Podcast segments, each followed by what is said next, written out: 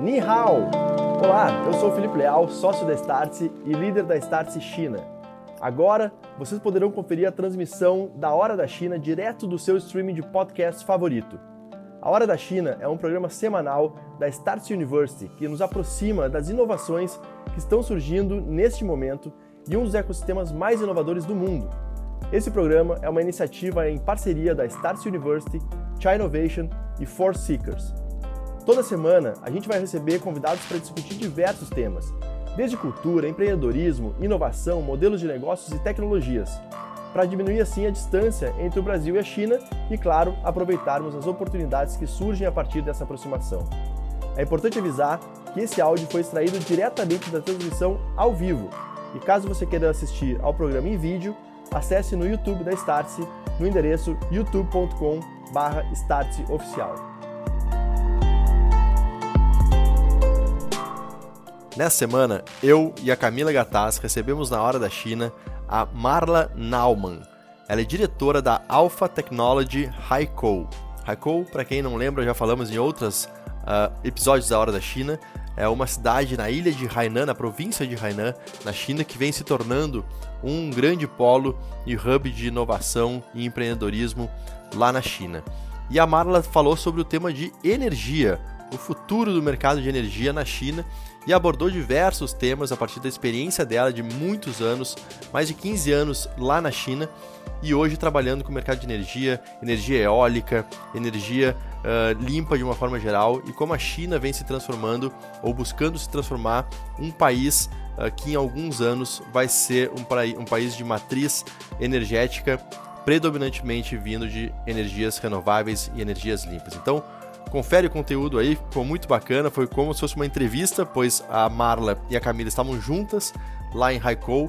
Então ficou uma dinâmica super legal para você acompanhar na hora da China dessa semana. Um abraço.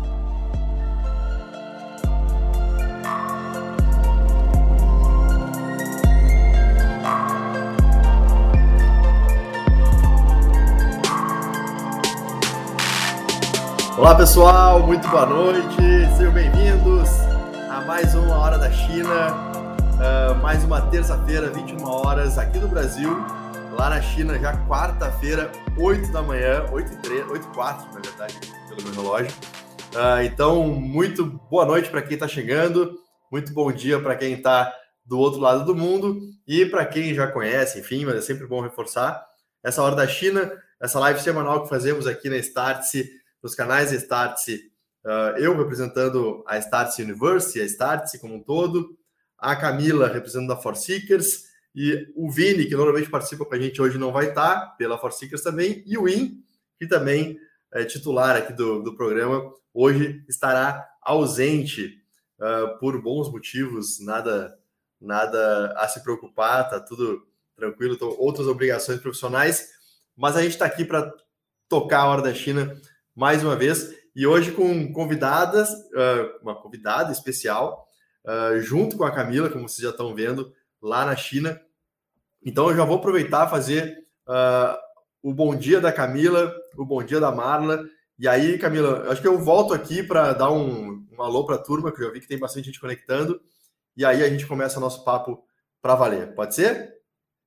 Então vamos lá. Bom dia para você, cara. Deixa eu tirar do mundo que eu. Aí, boa. Bom dia para vocês. Bom dia, boa noite, Leal, boa noite para todo mundo que está assistindo a gente.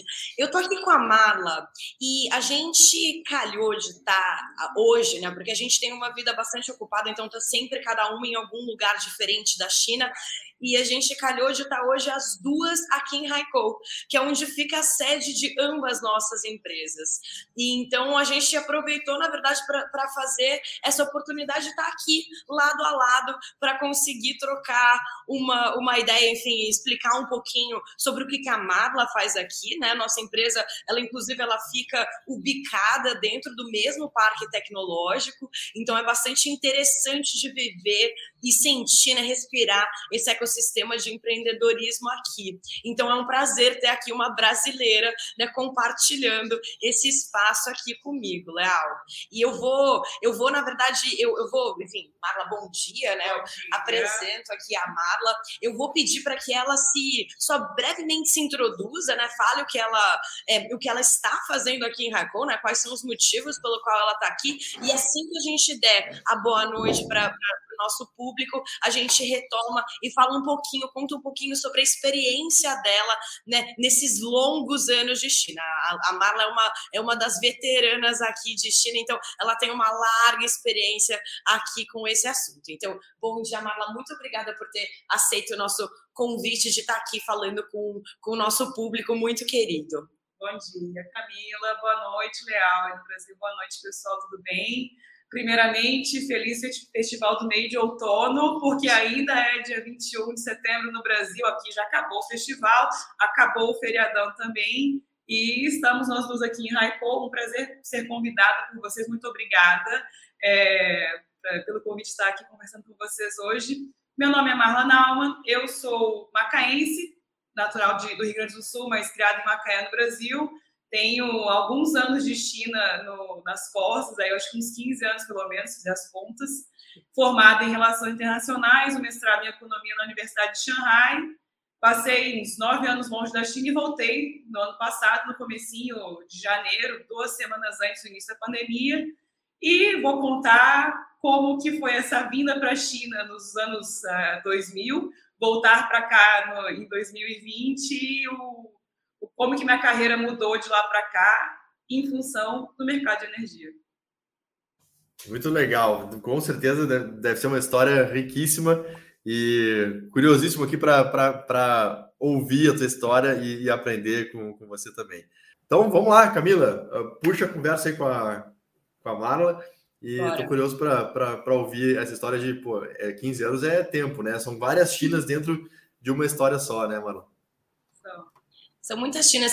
Eu acho interessante, é, Leal e público, uma coisa que é interessante, um pouquinho conversando com, com a Marla, é que é, o mercado de energia a escolheu, né? Eu acho que assim a gente pode, pode deixar de uma forma bastante interessante, mas que inicialmente a relação dela com a China, né, ela, ela começa muito antes disso. E eu queria, até eu acho que as pessoas, Marla, de uma forma geral, elas têm bastante curiosidade. Eu recebo muitas mensagens de pessoas perguntando como é que foi esse começo? Né? Como, é que, como é que você sai do Brasil, que é um país né, culturalmente, socialmente, economicamente tão diferente, vai para a China e ainda a especificamente, que passa tanto tempo fora e aí volta? Né? Como é que foi esse início e como é que foi esse retorno? Certo. Eu eu vim de Macaé. Eu fui, acho que para começar a história de energia, dizer que você é de Macaé sendo brasileira é muito importante por conta de ser a capital do petróleo no Brasil. A minha família saiu do Rio Grande do Sul, eu tinha dois anos de idade, a gente foi para Macaé, meu pai é geólogo, trabalhando na Petrobras a vida toda.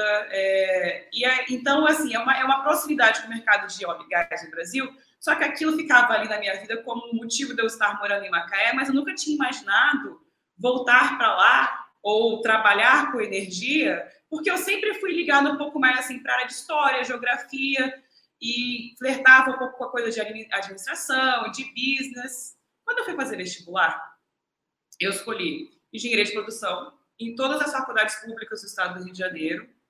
E aí a PUC no Rio lançou o curso de Relações Internacionais. Eu olhei, olha, isso é interessante. Na época eu pensava em estudar no, no Rio Branco, fazer Instituto Rio Branco. Passei para o vestibular de, de Relações Internacionais na PUC, comecei a estudar. A família ficou, mas que estranho, você falava em fazer engenharia, está aqui na RI agora. Mas era aquela coisa realmente de identificação com história, geografia, cultura, etc. Comecei a estudar na PUC em 2003.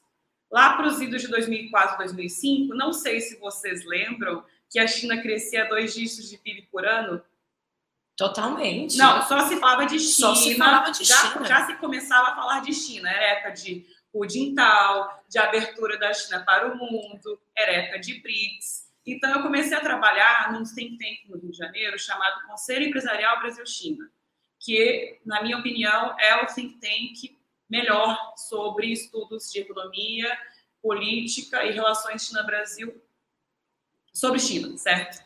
Comecei já, já, já tivemos aqui a Cláudia, né?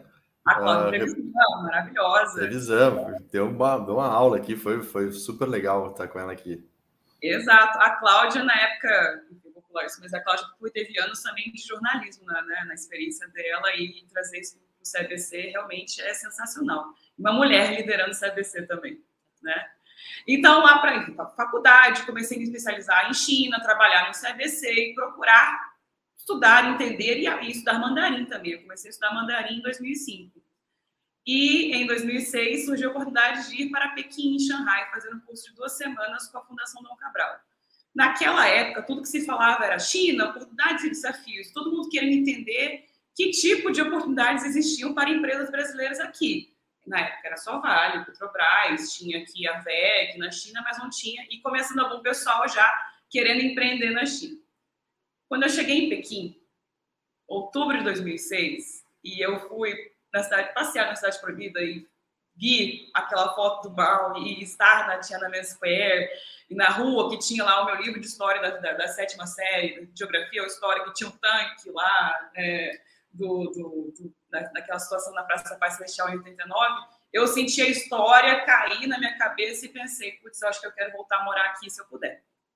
Corta para 2007, uma oportunidade de bolsas de estudo, uma cooperação do Itamaraty com é, um conselho de bolsas de estudo aqui da China. Eu passei, ganhei uma bolsa de mestrado para estudar economia em Xangai. Formada em RI, vim para cá sem conhecer ninguém, enfim, conhecia Pequim e Xangai um pouquinho. É claro que você, quando você trabalha com China já, tinha dois anos de China, conhecia algumas pessoas que já estavam aqui. E isso vai abrindo teu networking, né? Então, eu comecei a fazer meu mestrado em economia em Xangai, foram três anos de mestrado. Na época, eu continuei escrevendo para o CBC, comecei uma parceria com a Fiesp também para fazer estudos de análise econômica na China. E veio o Expo Shanghai 2010 também, não sei quem se lembra disso, mas Expo Shanghai 2010, muitos empresários brasileiros vieram para a China e, enfim, eu estava participando disso também. Então, foi foi um, se falar que tem um período na China que foi mais frutífero, assim, não sei dizer. Sabe? Mas para mim, naquela época, parecia, eu me sentia estar no lugar certo na hora certa. Olimpíadas de 2008, Expo Shanghai 2010, trabalhando com o FIES, trabalhando com o CBC. Só que eu queria, eu sentia, assim, que eu queria uma experiência corporativa, eu queria uma experiência para trabalhar numa, numa empresa multinacional. Então, eu estava procurando, já formado no mestrado em economia, procurando é, outros lugares para trabalhar na China, tentei Vale, tinha uma admiração pela Vale na época, queria fechar esse link, então, com uma empresa brasileira na China, conhecendo processos de uma empresa multinacional, etc. Mas, no fim das contas, surgiu uma oportunidade numa empresa norueguesa do setor de óleo e gás, que estava contratando trainees com experiência internacional, não importa o tipo de formação, de preferência formação em business. E aí eu comecei a economia estudando na China, apliquei para o trainee dessa empresa, que fica sediada em Oslo, mas também tem operações em Macaé, de onde eu, onde eu vim. E eu pensava assim, será que vai dar para entrar nessa empresa de tecnologia, de engenharia para produção de óleo e gás? Não deu outra, passei. Então, eu saí da China em 2011, fui para a Noruega, que foi o maior choque cultural que eu tive. Assim, de fato, o maior choque cultural não foi chegar na China, morar aqui. O maior choque cultural foi chegar da China, crescendo para Oslo, é, uma cidade linda, maravilhosa, mas assim, tudo muito certo, tudo muito, muito, muito, assim, horário para pegar trem, ônibus, tudo funciona perfeitamente, vindo de uma China de 2011 que ainda estava né, começando a flertar com a tecnologia, vai, é, certo. Comecei a trabalhar nessa empresa de, de engenharia para óleo e gás, trabalhei nessa empresa por 10 anos. E aí que começa a minha história com energia e por isso que o mercado de energia me escolheu, por assim dizer. Né? E aí, e aí, nessa época, porque de uma forma, de uma forma ou outra, né? Enfim, a gente teve algumas pessoas aqui que trazem, né, um pouquinho essa, essa diferença, né? Acho que vale a pena até para quem acompanha a gente olhar um pouquinho a nossa, a nossa playlist, quem quiser alguma recomendação de entender um pouquinho até esses aspectos culturais, esse, esse choque até né, da vivência do, do, do dia a dia, né, de 2010, 2011 até esse momento. Mas aí, quando a gente pensa numa China nove anos depois depois, com uma maturidade, né? Ou seja, né, um desenvolvimento até voltado para a população, né? Porque no backstage, né, isso já vinha acontecendo, né? Os investimentos eles já estavam sendo trabalhados. Mas aí a gente corta para hoje, pessoal, e eu acho que é, é muito interessante para quem quiser né, saber um pouquinho mais sobre o dia a dia da Marla, é, acompanhar essa, né, esse, esse mercado, assim, o que, o que ela pode mostrar para a gente. Qual, como é que é o seu Instagram? Qual que é o arroba? Meu arroba é a.mar.a. Então, arroba a.mar.a. A Marla. A A Marla. Marla. A Marla. Com pontos entre as sílabas. Isso mesmo. E, e fantástico, né? Porque daí a gente corta para hoje, Leal, e a gente tem aqui né, um dia a dia totalmente diferente, com projetos né, que estão trabalhando diretamente com, com a matriz energética, né? Eu acho que esse mercado de energia é um mercado que vale a pena né, explorar e a partir de uma perspectiva de quem coloca a mão na massa, né? Uma perspectiva bastante operacional, uma perspectiva né, que tem essa, essa relação que é bem interessante. Falando um pouquinho sobre esse mercado né, de energia. Então, a gente chegou no ponto que energia escolhe, ela vem para cá. E aí, quais são os projetos que você está tocando hoje e por que em Raico? Acho que a gente pode fazer esse paralelo né, de por que estamos aqui e esse projeto. Enquanto eu, eu lá 2018, 2019, saiu a concessão para o primeiro campo de gás na China, primeira exploração de capital 100% chinês, dentro do território chinês. E isso veio, essa descoberta veio num timing muito interessante, porque foi tudo planejado, isso é importantíssimo dizer, foi tudo planejado para que o primeiro gás, a primeira, a primeira produção de gás no território chinês viesse no mesmo mês da comemoração dos 100 anos do Partido Comunista. Então, isso foi agora, julho, foi, Foi essa julho, produção, julho, é, julho. foi julho de, de 2021, justamente agora. Mas, assim, a- o, o por que, que eu vim para cá, então, com, com o mercado de energia? Nesses 10 anos que eu trabalhei nessa empresa de engenharia para indústria de energia, eu acabei virando gerente de projeto, me especializando com gestão de projetos. E em 2018 saiu essa notícia do campo de gás, que se chama Lin Shui, é aqui, que é, inclusive, fica localizado na província de Hainan, pertinho aqui de Haikou, onde estamos. E então a empresa onde eu trabalhava ganhou a licitação para a fabricação dos equipamentos, que era justamente a coisa que eu fazia. É justamente a minha especialidade, ser gestão, gestora de projeto de equipamentos no offshore. Voltei para a China em 2020 por conta disso. Então era trazer um, uma operação chinesa de produção de gás chinês, mas precisava trazer tecnologia de equipamentos submarinos de fora que seriam fabricados dentro da China. Então esse foi motivo para voltar para cá em 2020. Aí faz essa comparação de 2011, né, 2010 para 2020, que é outra China. Dois presidentes diferentes, um momento de, de China desenvolvimento, em desenvolvimento em 2010 para uma China de país de primeiro mundo agora. Então eu voltei, fui para Tianjin, na, na fabricação dos equipamentos lá, e porque Hainan, além do campo ser aqui na né, essa exploração de gás ser na província de Hainan, a base operacional dessa operadora, que é a Sinop, que é a China National Offshore Oil Company, fica em Haikou. Então eu já vinha para Haikou desde o ano passado para fazer a gestão do, da, da, da, entrega desses equipamentos a partir de Haikou. Você fabrica o equipamento offshore, lá com toda a tecnologia de válvulas e tubulação e conectores hidráulicos e, e tudo mais, traz aqui para Haikou, para a base operacional, faz os últimos testes e coloca no navio isso vai ser instalado. Então, Haikou e a província de Hainan viraram, então, vamos dizer assim, capital do petróleo na China. A, todas as empresas que estão trabalhando no setor de energia de óleo e gás estão aqui, com bases de, de, de empresas de perfuração, empresas de equipamentos de, de, produção de gás, empresas de inspeção, toda essa supply, supply chain, toda essa cadeia de suprimentos de energia veio para a Raikou.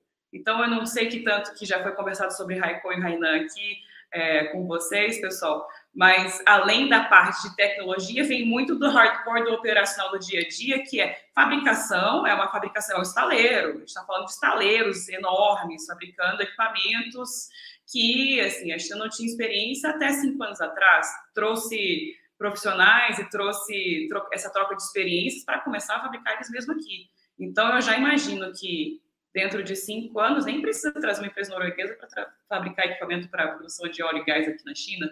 Eles já vão ter toda a tecnologia, as próprias fábricas, os próprios profissionais, o pessoal que vai embarcar, o pessoal que vai monitorar tudo isso já aqui dentro. A lógica toda é ser o mais independente possível.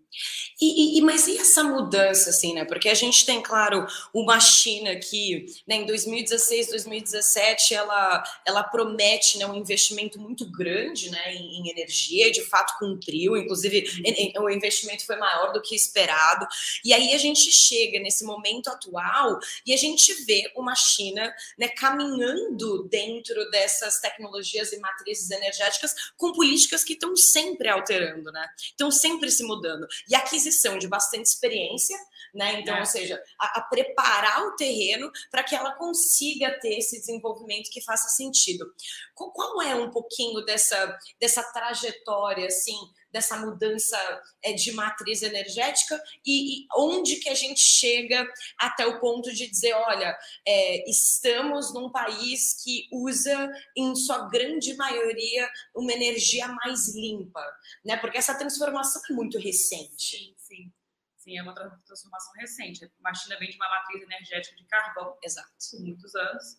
É, eu acho que a descoberta desse campo de gás é muito mais pela o que isso significa em, em, em independência energética do que ou que ah, nós temos também um campo de gás, nós produzimos nosso próprio gás, do que trazer independência energética no setor de óleo e gás para China também. Eu acho que isso vai demorar um tempo ainda, inclusive depende de descobertas no, no, no, no mar chinês, certo?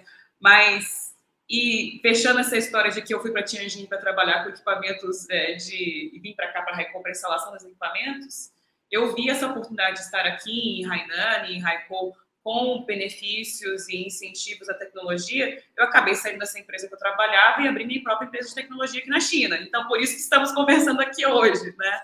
É, porque eu vi essa oportunidade junto com meus sócios, meus dois sócios, de trazer, fazer esse link, essa ponte entre tecnologia e experiência que existe no Brasil, que é um mercado super desenvolvido para é, exploração de óleo e gás em águas profundas, mas também o que, que o Brasil precisa de equipamentos daqui para ser levado para o Brasil.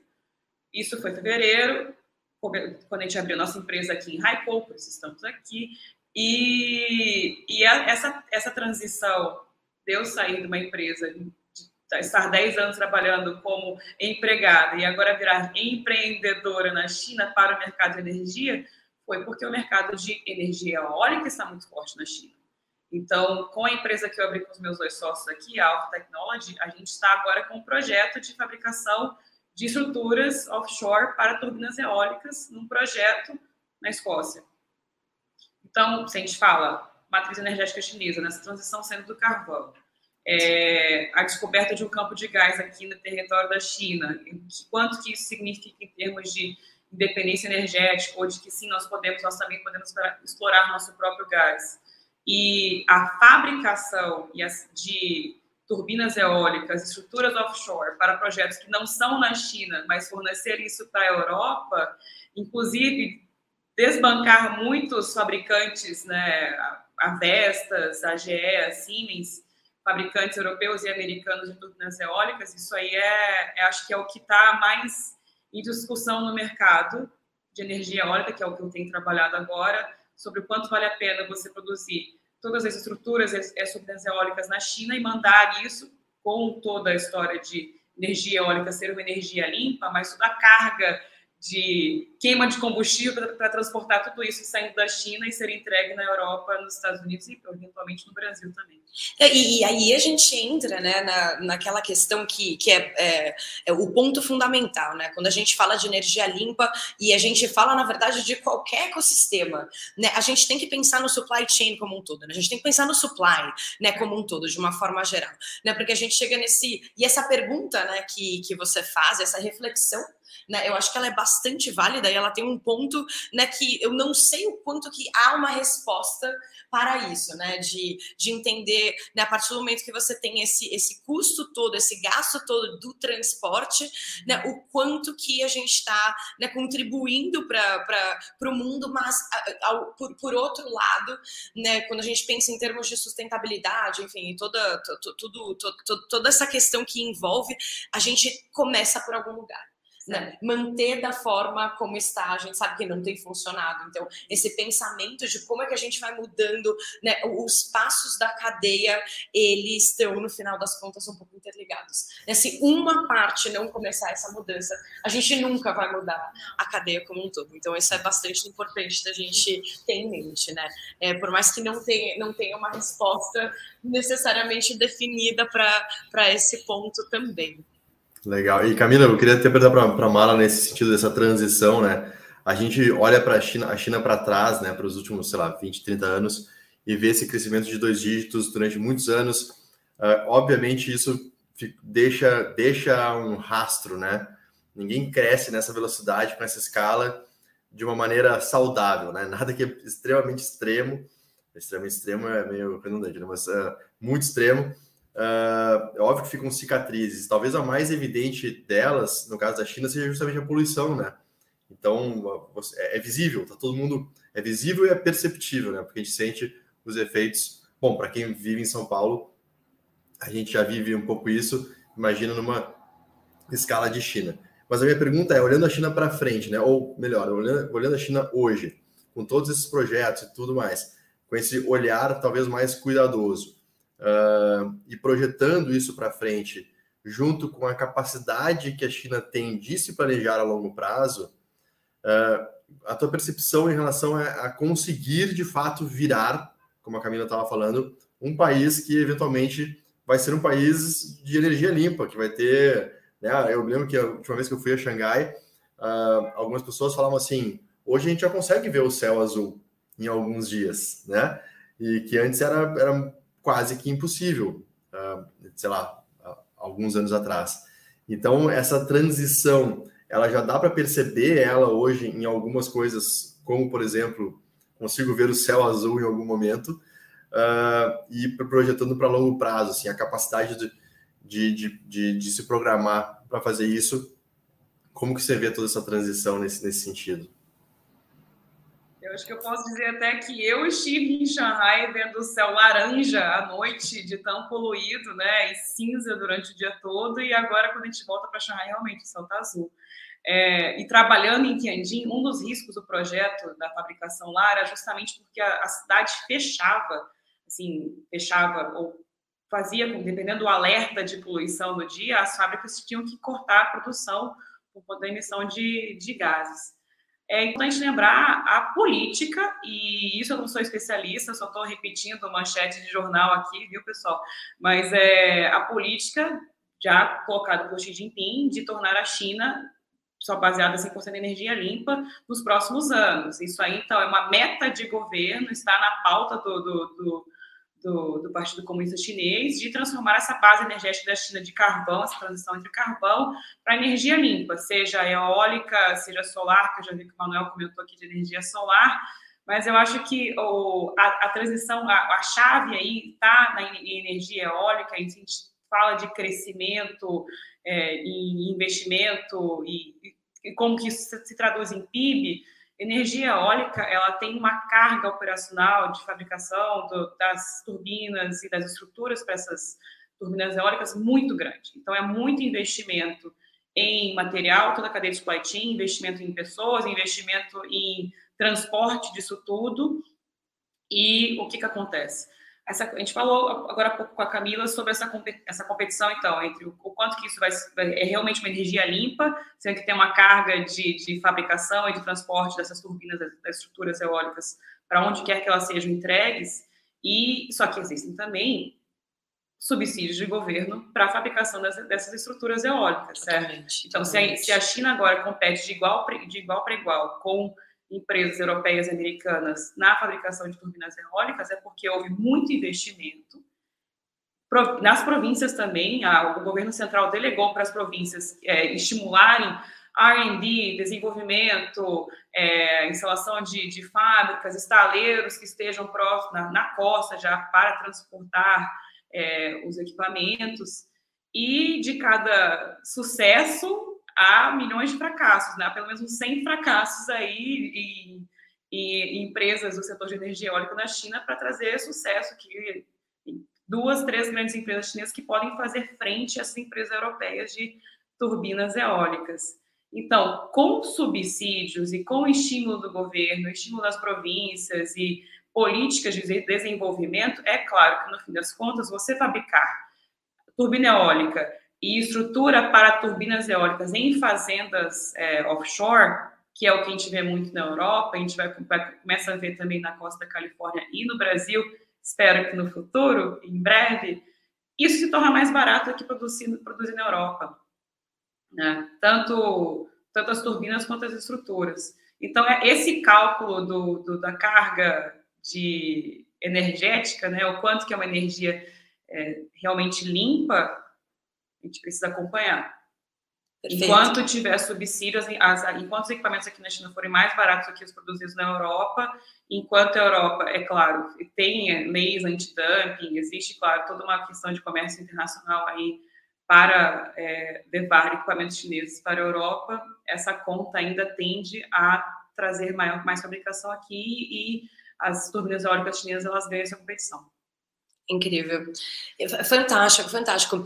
E, e Marla, eu acho que uma, uma, uma das, das questões que, que pode ser bastante interessante de entender dentro desse processo assim, é um pouco mais sobre o dia a dia né? Ah, então, como, como é que funciona assim, o dia a dia trabalhando com. com né? Porque, pessoal, assim, são, são equipamentos assim, realmente muito grandes. Né? Então, exige, exige uma, uma estrutura né, que, que aqui existe. Né? Então, eu acho que né, nesse sentido, voltando para o ponto de, de que você, né, você faz o terreno e aí você prepara toda essa estrutura, daí você consegue ter muito mais independência, né? Até porque, é, é, enfim, o, o, ponto é que os, os países estão conectados, então, né, ninguém, nenhum país vive sozinho no, no, mundo, então, de uma certa forma, a gente vai sempre depender dessas relações entre, entre todos os países. Mas como é que como é que é um pouquinho desse dia a dia, assim, do do, é, do, é, do estaleiro? Como é que você faz a, a parte operacional disso tudo? E acho que esse dia a dia do estaleiro ele pode servir tanto para energia eólica, para estruturas eólicas, quanto para estruturas de produção e perfuração para óleo e gás. Na prática, quem tem a concessão de exploração da fazenda offshore ou fazenda onshore de é, energia eólica ou um campo de exploração de óleo e gás vai contratar então uma empresa de engenharia que vai fazer, então vai desenhar, vai colocar ali requisitos, estudar os requisitos desse, dessa concessão de exploração dessa operadora para em termos de equipamentos. Então, normalmente essas empresas elas são europeias ou americanas, certo? E então vem para a China contratando um estaleiro, uma fábrica que vai fabricar esses, equipamentos de óleo e gás ou energia eólica. E no dia a dia, pessoal, ele é o dia a dia de fábrica. Então você tem projetos tripartite, empresa com, que, que tenha concessão de exploração, empresa de engenharia e empresa fabricante. E eu trabalho no, nos, nos estaleiros, representando a Alpha Technology, como é, a empresa cliente. A gente representa aqui empresas que têm a concessão da, da exploração de energia eólica. Eu vou tomar mais um gole Faça isso, faça isso.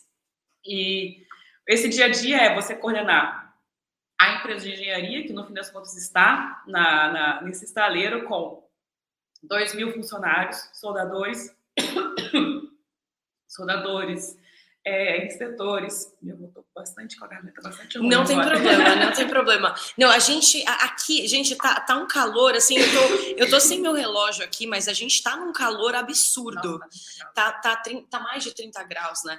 E a gente tá, enfim, no outono aqui de, de Raikkonen, né? De, é, então... E eu vou falar que, assim, é até esse dia a dia desse calorão todo, é justamente onde tem o calor dos estaleiros todos. Tem estaleiro na China inteira do norte para o sul, mas o estaleiro que eu trabalho no meu dia a dia fica na província de Guangdong. Então, gente, são 40 graus todos os dias. É ficar com macacão. Sabe aquele macacão? Não sei quem está assistindo Ilha de Ferro aí, que vê o pessoal usando macacão, capacete, óculos. Esse é meu dia a dia. Ir para a fábrica fazer, acompanhar, acompanhar a fabricação dos, do, dos equipamentos. E são estruturas de 100 metros de altura. Então, você olha assim, né, aquela estrutura de tubulação e, e, e onde vai passar o tubo de comissionamento da energia que vai ser produzido por essa gerada por essa turbina eólica, assim é impressionante. Então, e é isso que a China agora faz muito bem, que é justamente projetos de engenharia pesada, soldagem de grandes estruturas, é, e aí você precisa de alto capital para ter guindaste, é, estrutura de transporte disso, para colocar uma estrutura de 100 metros de altura que vai ter uma turbina eólica na ponta. Quem olhar no Instagram tem bastante foto disso. É, e transportar e botar isso num navio de alta carga para transportar seis dessas estruturas que pesam um milhão de toneladas, mil toneladas, né? E levar isso da China até a Europa. O dia a dia é puxado. E a minha maior preocupação no meu dia a dia ali nas fábricas além de ser gerente de projeto, entender de prazo, de requisitos de qualidade, de orçamento, é a questão de segurança no trabalho. Eu passo metade do meu tempo tomando conta de segurança do trabalho e assegurando que há processos, procedimentos e o dia a dia é feito de acordo com os requisitos de segurança do trabalho que preservem principalmente o trabalhador. E aqui, na, isso é um desafio para qualquer fabricação, qualquer empresa na China. Quem conhece a China, quem já visitou fábrica aqui, sabe que, que trazer cultura de segurança no trabalho é o maior desafio que tem quando você tem cronograma apertado de entrega e requisitos de qualidade que, que são bastante exigentes. De fato. É, Leal, eu acho que pode ser um bom momento da gente colocar a. Enfim, o que a CC trouxe para a gente, para a gente poder fazer a conexão e falar um pouquinho sobre os próximos passos, assim, como é que a gente imagina que a gente vai ver esses próximos passos da matriz acontecendo aqui na China. Hum, perfeitamente. Depois tem duas perguntas aqui que eu queria trazer também para nossa conversa. Uh, do, do, deixa eu ver só, do Rodrigo uh, que ele pergunta um pouco do impacto da Evergrande no, no enfim, no setor pra, aí na China. Uh, e o Geraldo também tem uma outra pergunta aqui sobre diversificação de base energética. Vamos deixar para pós-CC, então vamos ver o que ela trouxe. Eu sei que tem a ver, obviamente, como sempre, uh, com o tema da, da nossa conversa de hoje, que é energia. Então, bem-vinda, professora CC. Vamos ver o que ela trouxe hoje.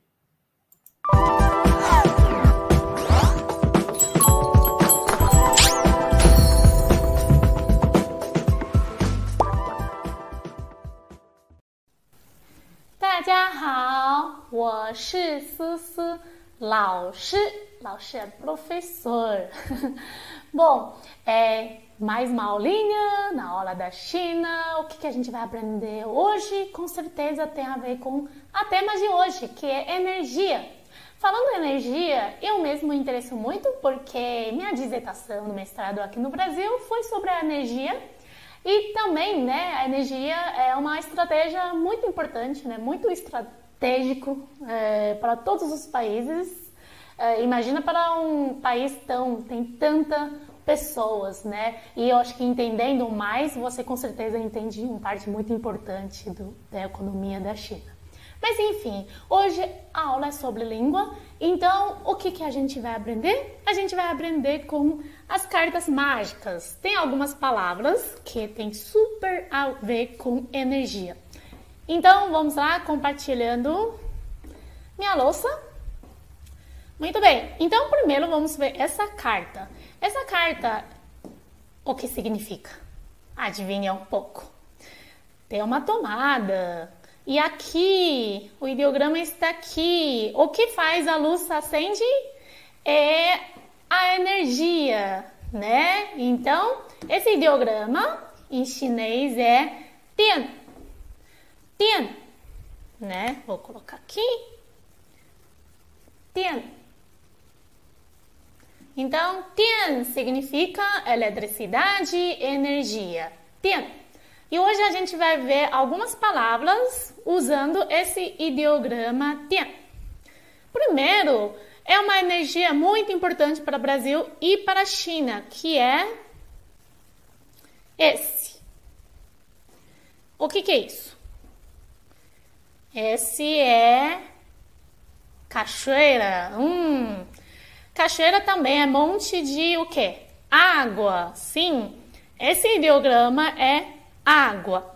Então, água mais energia é muito fácil, né? Saber, então, é energia hitrelênica.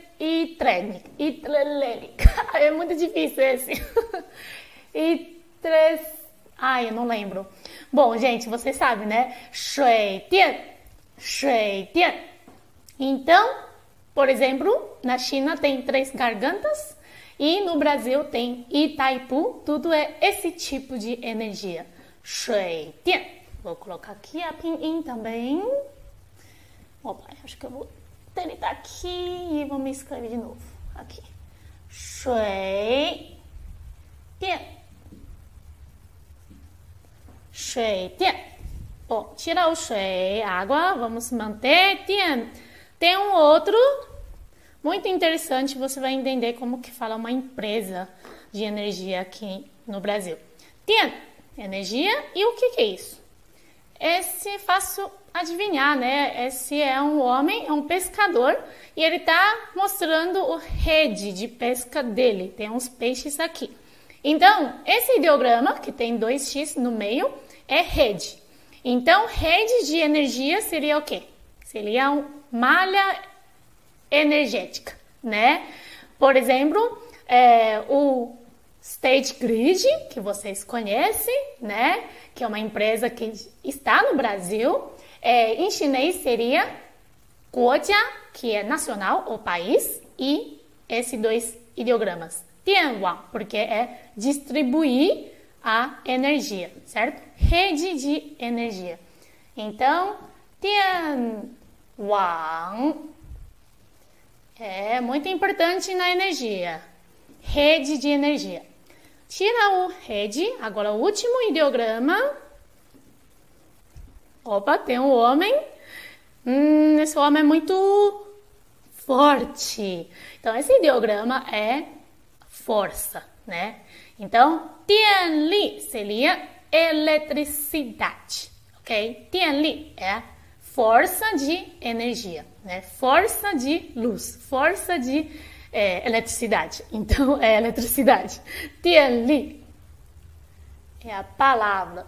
Quando você fala uma empresa né, de ele eletricidade, você precisa usar esses dois juntos. Tianli, Tianli. Muito bem. Então, voltando. Lembra as três palavras de hoje? tem um tian, né, que é energia. Aí tem um shui tian, né, que é com água, shui tian. Tem um tianwang, que é rede de energia. E tem um tianli, que é eletricidade. Ok?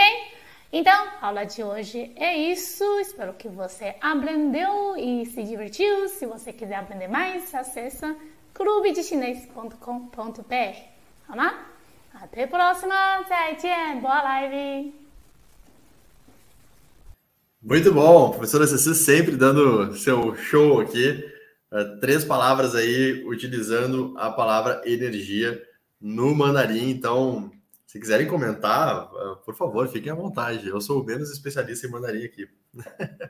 Ela é, é muito interessante. Eu acho que a gente usa a palavra dien enfim, pelo menos umas três vezes por dia, assim. Então, é, então, porque tá tudo relacionado, né? A gente esquece da importância da energia, né, no nosso no nosso dia a dia, mas aqui, enfim, como essas palavras elas estão sempre conectadas, né, desde o elevador até, enfim, né, a luz que a gente liga no, no dia a dia, eu acho que é, nos lembra todos os dias que a energia faz parte do que do que, né, do, do nosso do nosso estilo de vida.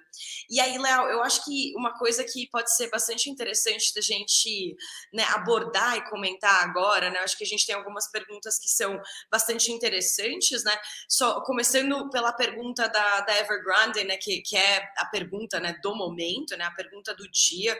Eu acho que a gente tem ainda bastante incerteza de uma forma geral, né? De qual vai ser ou do, do, do qual é o tamanho desse impacto, que tem um impacto né, que, é, que é, é, é muito bruto, é imenso, e não só no setor de energia, até porque Nevergrande é uma empresa com, com várias iniciativas, né? Então, uma delas, enfim, também vai para essa questão energética também, com veículos e tudo, mas eu acho que né, o impacto disso, de fato, né, de, do que, que isso vai acontecer enfim, a gente estamos vendo, né? E até, enfim, qual vai ser a relação do governo, né, com, com o que está acontecendo, né? O que, que a gente vai ver nesses próximos dias, eu acho que vai definir um pouquinho o impacto disso para o mundo, né? Porque a gente vê isso reverberando não só na China e principalmente né, nos mercados globais também.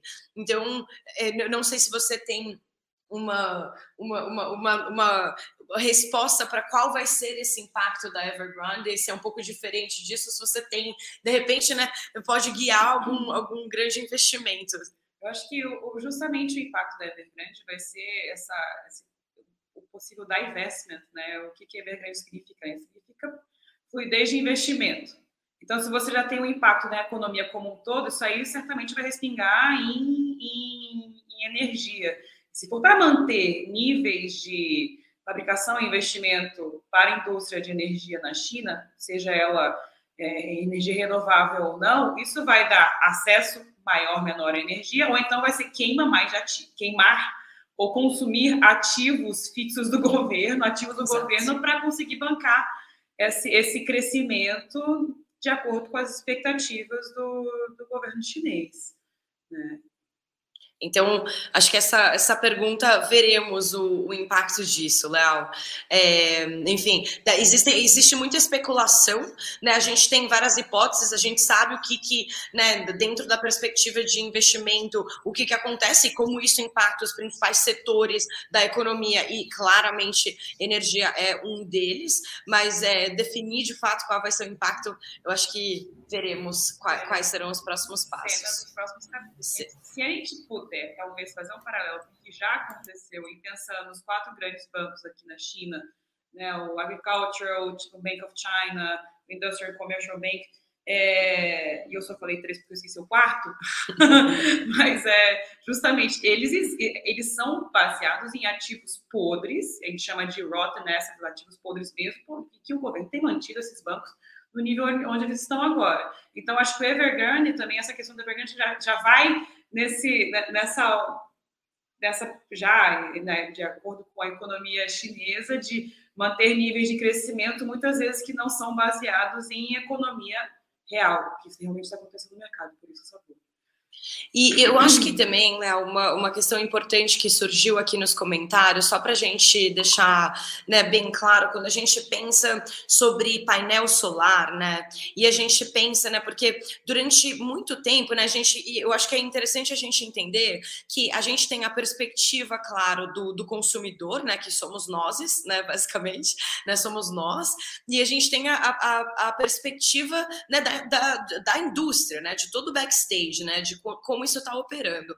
E, claro, para dentro dessa perspectiva, o painel solar, durante muito tempo, que foi dito como sendo né, o futuro da energia, né, a gente vê isso dentro de uma relação um pouco diferente. Então, eu queria né, aproveitar para perguntar para a Marla qual que é esse impacto né, e onde é que entra né, o painel solar enquanto né, né, no pensamento do consumidor final e no pensamento da indústria, enfim, da, da cadeia como um todo.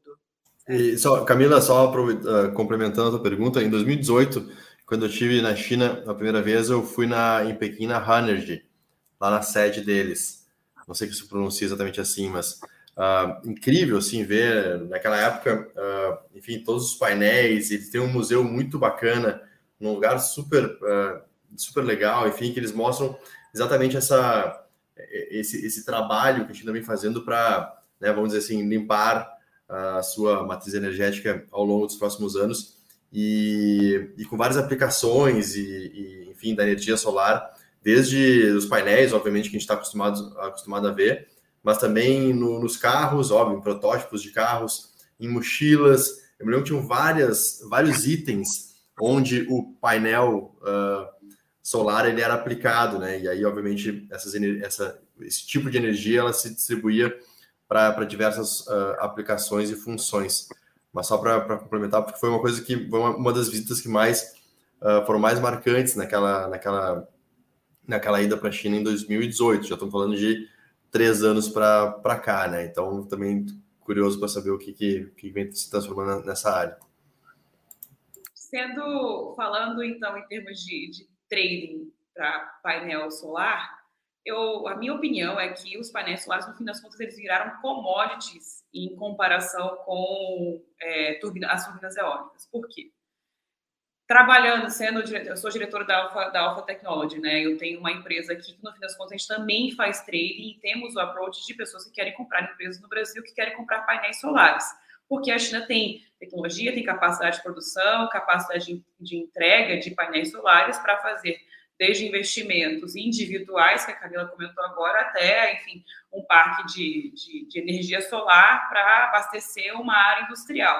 Existe. A diferença com a energia solar e energia eólica é que a carga né, de fabricação, a carga de investimento para energia eólica é muito maior. Então, a gente está comparando estaleiros de fabricação, soldagem, montagem de estruturas e navios imensos transportando essas estruturas embora para onde ela quer que elas sejam entregues, com painéis solares que são mais fáceis, mais fáceis de ser transportados, mais fáceis de serem instalados, normalmente não requerem que a mesma empresa que tem a concessão de exploração de energia faça essa instalação.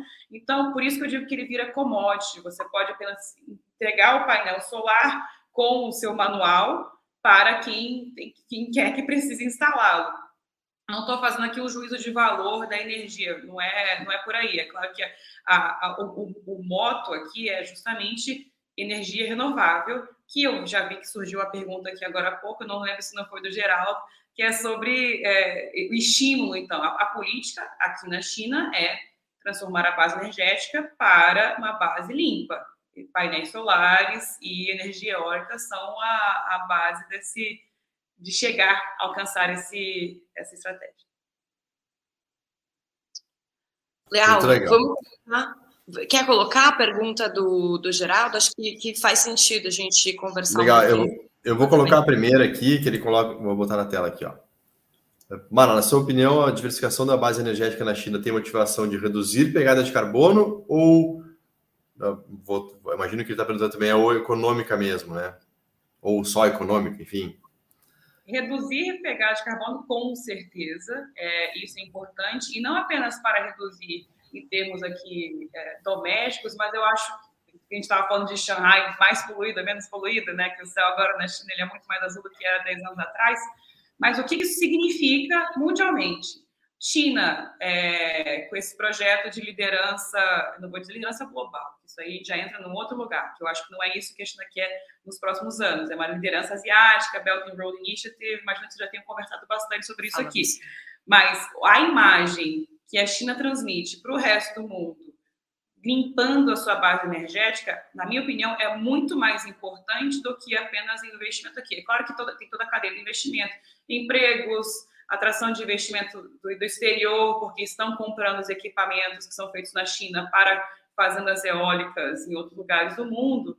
Mas eu acho, a minha opinião, sendo internacionalista, eu volto lá para a minha formação acadêmica, é o que, que isso significa um país recuperando liderança é, regional, já líder regional, obviamente, maior parceiro comercial de muitos outros países, etc. O que, que isso significa a China sair dessa base é, de carvão, muito criticada, para uma base energética que já traçou, se eu não me engano, eu posso estar errado, mas eu acho que é 2060, que é a meta de, de limpar a base energética da China ser 100% toda a cadeia econômica que isso traz, é claro. É claro, é. É, é, é, difícil dizer né, quais são as intenções, porque eu acho que as intenções elas passam necessariamente pelos nossos próprios filtros, né? Então, né, a gente vai ler algumas das atitudes, algumas das ações de uma forma ou de outra. É, e, e assim como o governo vai se declarar, vai declarar suas intenções de uma forma ou outra. É, eu, eu, eu prefiro acreditar que, de fato, né, as duas coisas elas estão bastante interligadas, né? Porque a gente sabe que hoje a gente vê, claro, uma necessidade né, de, da preocupação global por sustentabilidade, que ela é, é fato, né? Então, então, que a gente precisa disso e que ao longo do tempo a gente está falando de um ganho econômico também, né? Então, acho que uma coisa está sempre puxando a outra. É, por mais que o investimento né, inicial seja um pouco mais pesado, a gente colhe os frutos disso né, depois e a gente tem outras tecnologias tecnologias que também vão ajudar nesse processo, né? E falando em outras tecnologias, aí a gente cai de volta, pode ser energia solar, pode ser óleo e gás, pode ser eólica, todo investimento que está sendo feito na China, imagino que você, Camila, vai saber dizer muito melhor do que eu, em digitalização, de manutenção desses equipamentos, para, enfim, e monitoramento, inteligência artificial e tudo mais, para para diminuir custos de manutenção de, de, estruturas que vão ficar lá no meio do mar. Imagina, você não precisa levar ninguém para fazer a inspeção e tudo mais, mas se você tiver tecnologia para isso, você vai poder fazer o monitoramento digitalmente desses equipamentos todos. Tá? E não só e não só esse processo todo, né? Quando a gente pensa em, claro, custos, eficiência, né? Que é a palavra-chave, né? Quando a gente está tá trabalhando com essas tecnologias digitais voltada, né? Para o campo de energia também, mas também voltando porque você está falando da questão de segurança do trabalho, né? Que é fundamental. Então a gente tem, enfim, todo esse processo que está acontecendo e é muito interessante de observar como aqui mesmo em, em Haikou a gente começa a ver esse mercado, né? Principalmente voltado para inteligência artificial e robotização, então sensorização, né, de novas tecnologias que estão atendendo essa área portuária, né, que é, que é enfim, que é uma, é uma ilha, né, então a gente tem essa, esse foco aqui, esse investimento voltado para isso aqui também. É, mas, enfim, eu acho que de, de uma forma bastante geral. É, a gente tem né, uma, uma outra pergunta, né, é, Leal, do, do Rodrigo, perguntando se a empresa é apenas apenas voltada para energia eólica ou se vocês desenvolvem estudos em diversos segmentos. A gente desenvolve estudos diversos no segmento.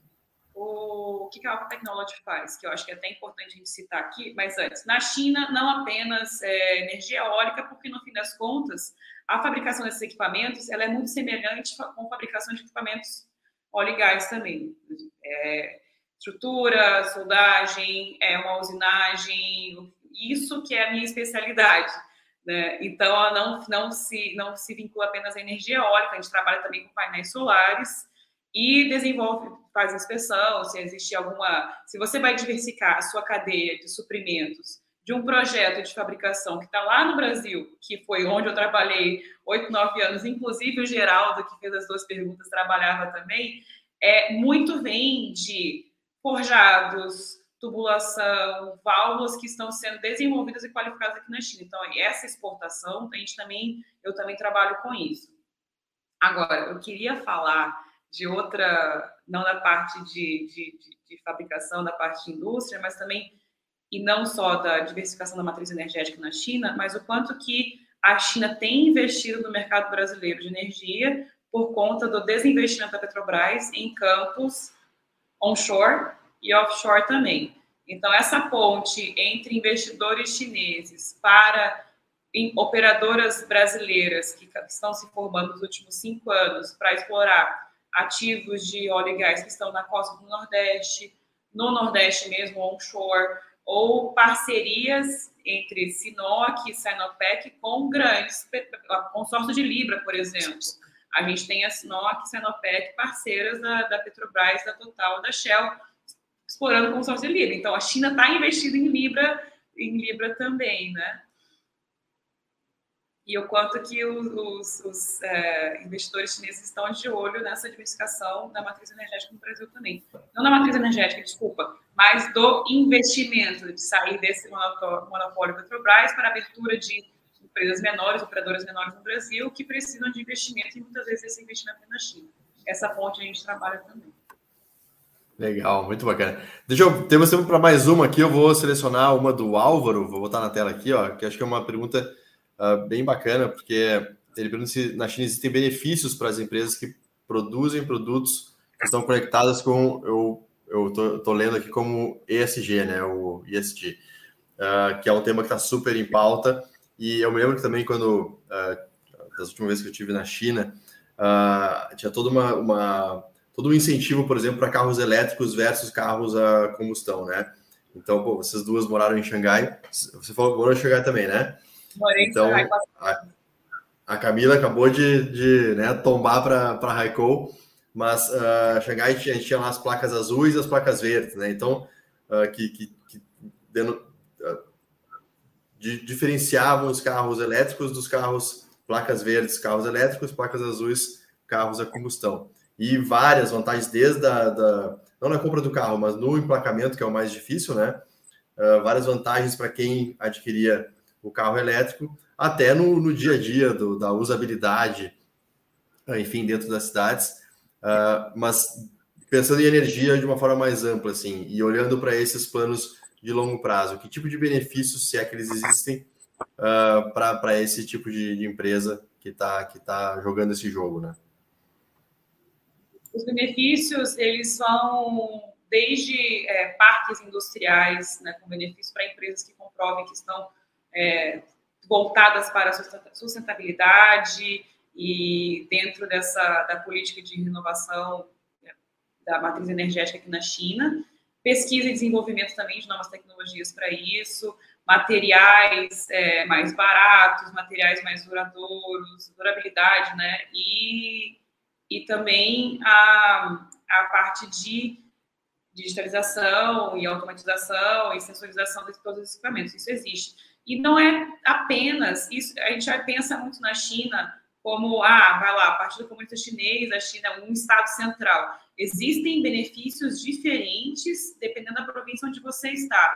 Então, a gente está aqui em, em Hainan, sentadas aqui em Haikou, nessa incubadora de empresas, certo? E o motivo de eu ter aberto a Alfa Tecnologia aqui em Raico é justamente por isso, que há altíssimos subsídios e, benefícios a empresas que trabalham com sustentabilidade e tecnologia. E a gente quer trabalhar, nosso plano, meu plano de, né, de, de médio prazo é trabalhar com é, tecnologia para energia renovável. Show de bola! Muito bom, pessoal, muito bom. Camila caprichou, né? A nossa convidada hoje, junto, ao vivo, dá todo uma, um tom diferente também, muito legal. Estamos aqui já, já ultrapassando uma hora de conversa, então vou, vou passar para vocês uh, darem suas mensagens finais aí. Uh, e, e depois contem, contem um pouco mais aí sobre. Uh, a Camila é a nossa embaixadora de, de Raikkow. Mas contem um pouco mais aí da, da ilha. Vocês estavam agora em Saniá. Contem um pouco dessa, dessa movimentação toda aí que rola uh, por aí nessa época do ano. Então, é muito interessante. Só uma, uma questão, Léo, só para a gente fechar, né, antes de entrar na, na, na ilha em si, só para fechar esse ponto de, de energia, né? Porque quando a gente está tá trabalhando com, com projetos né, que são voltados para o consumidor final e essas tecnologias digitais, a gente está falando de cifras, né, enfim, né, que não se comparam aos investimentos que são feitos né, dentro né, dos grandes macro setores econômicos. E quando a gente pensa em energia, a gente está falando de muitos zeros, né?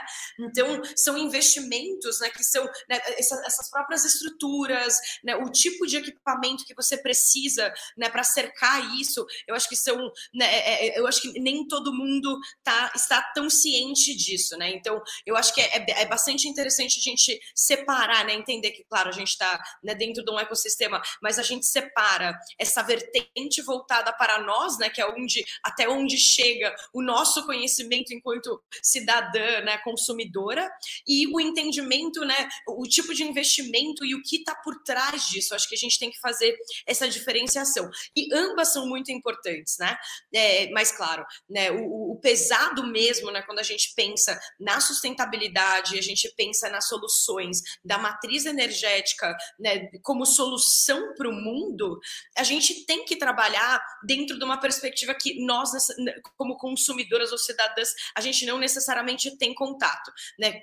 Enfim, sigam fazendo sua parte para o mundo, acho que é isso, isso é muito legal, mas a gente tem que mudar esse pensamento da indústria. Enquanto isso não for né, mudado, a gente vai continuar não tendo né, um universo ESG ou um universo, né, enfim, pensando nisso. Então, cabe sim às grandes empresas tomarem também essa iniciativa né, em conjunto com nós que, que fazemos isso no nosso dia a dia. Então, eu acho que esse é o, um dos pontos que é importante da gente entender, né? Muitas cifras e que a gente depende também das indústrias e dos, dos cidadãos em suas perspectivas para a mudança acontecer.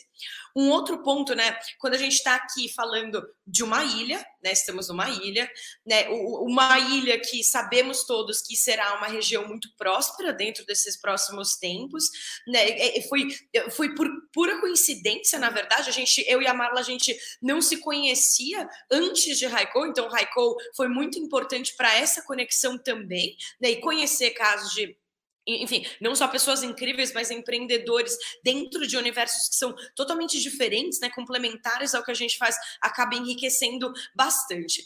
E dentro dessa diversidade, né, do que oferece, né, Hainan como província, Haikou como cidade, hub, foco em tecnologia, enfim, a Marla mencionou, né, a gente tem essas outras empresas de energia que não estão aqui em Haikou, mas estão, né, em outras cidades. Existe uma diversidade muito grande, como ilha, é, enfim, saneada, é onde a gente estava é praia, mas existem as montanhas, existem esses focos né, diferentes dentro da, da própria ilha.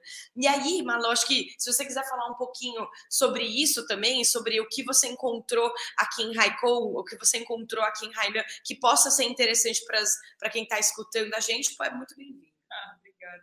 É, é, eu acho que a, a, facilidade de você instalar a sua empresa aqui em Raico é impressionante, assim, é de uma rapidez, uma facilidade incríveis. Quando a gente compara quando você quer empreender no Brasil, é, a comparação ela é, a gente nem começa por aí. Mas foi uma questão de, em menos de um mês, a gente já estava com a empresa aberta aqui em Raico, já com a proposta trazendo, é, é, a gente, a Alpha Technology começou como está dentro do braço da Alpha Bridge, é um braço da Alpha Bridge, que é uma empresa de uma trading, como existem milhares de tradings brasileiros aqui na China. Mas o fato de mostrar essa experiência que eu tenho com gestão de projetos de, de tecnologia, de energia, com os meus dois sócios também, que já estão há bastante tempo aqui na China e entendem do mercado chinês, existe um sócio francês, um sócio equatoriano, com possibilidades né, de, de negócio, não apenas no Brasil, isso, quando você comprova experiência, capacidade, possibilidade de investimento, vir aqui para a Raico, é, eu acho que é muito estratégico. E o fato de que o próprio governo de Raico está estimulando e quer saber e quer conhecer, e, e, e essa questão dos subsídios também, você só, é claro, você paga nos impostos também do que em outros lugares na China. E é claro que você, como empreendedor, você quer saber sobre isso também, né? Então é por isso que a gente veio para cá. E eu, eu comecei a vir para Raikou ano passado, em setembro. É incrível perceber como que um ano a cidade cresceu muito. E Hainan, Raikou é a capital de Hainan, uma província tropical no sul da China. A gente está na altura do Vietnã aqui, assim. As praias são lindas, é, cachoeira, praia, floresta, natureza. E, além disso tudo, porto, capacidade de logística, é, e os subsídios para empresas de tecnologia que estão aqui.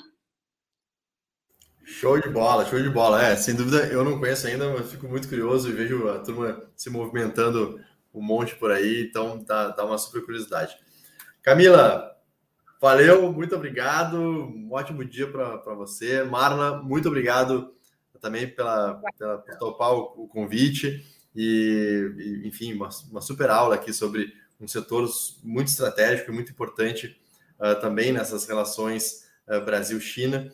Então, uh, mais uma vez, muito obrigado e sucesso aí, parabéns pela tua trajetória aí de muitos anos de China, com certeza por, por muitos mais ainda. Então, super obrigado. Obrigada, obrigada, Camila.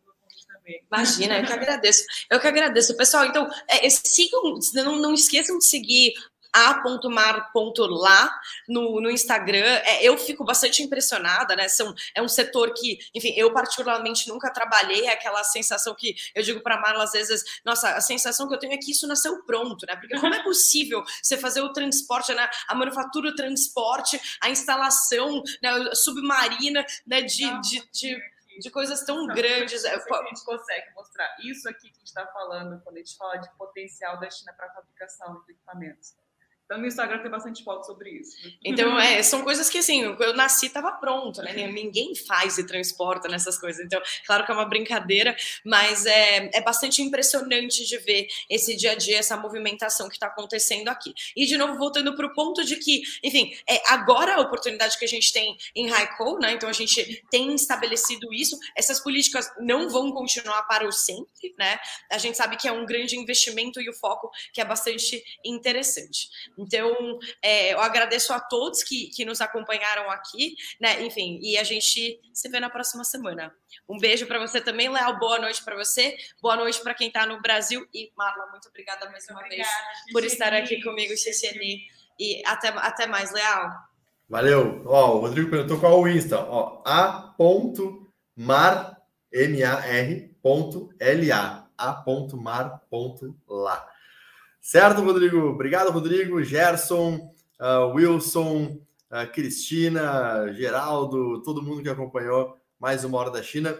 A gente volta na semana que vem, porque vocês já sabem que toda terça, 21 horas, é a Hora da China. Certo? Valeu e até semana que vem. grande abraço.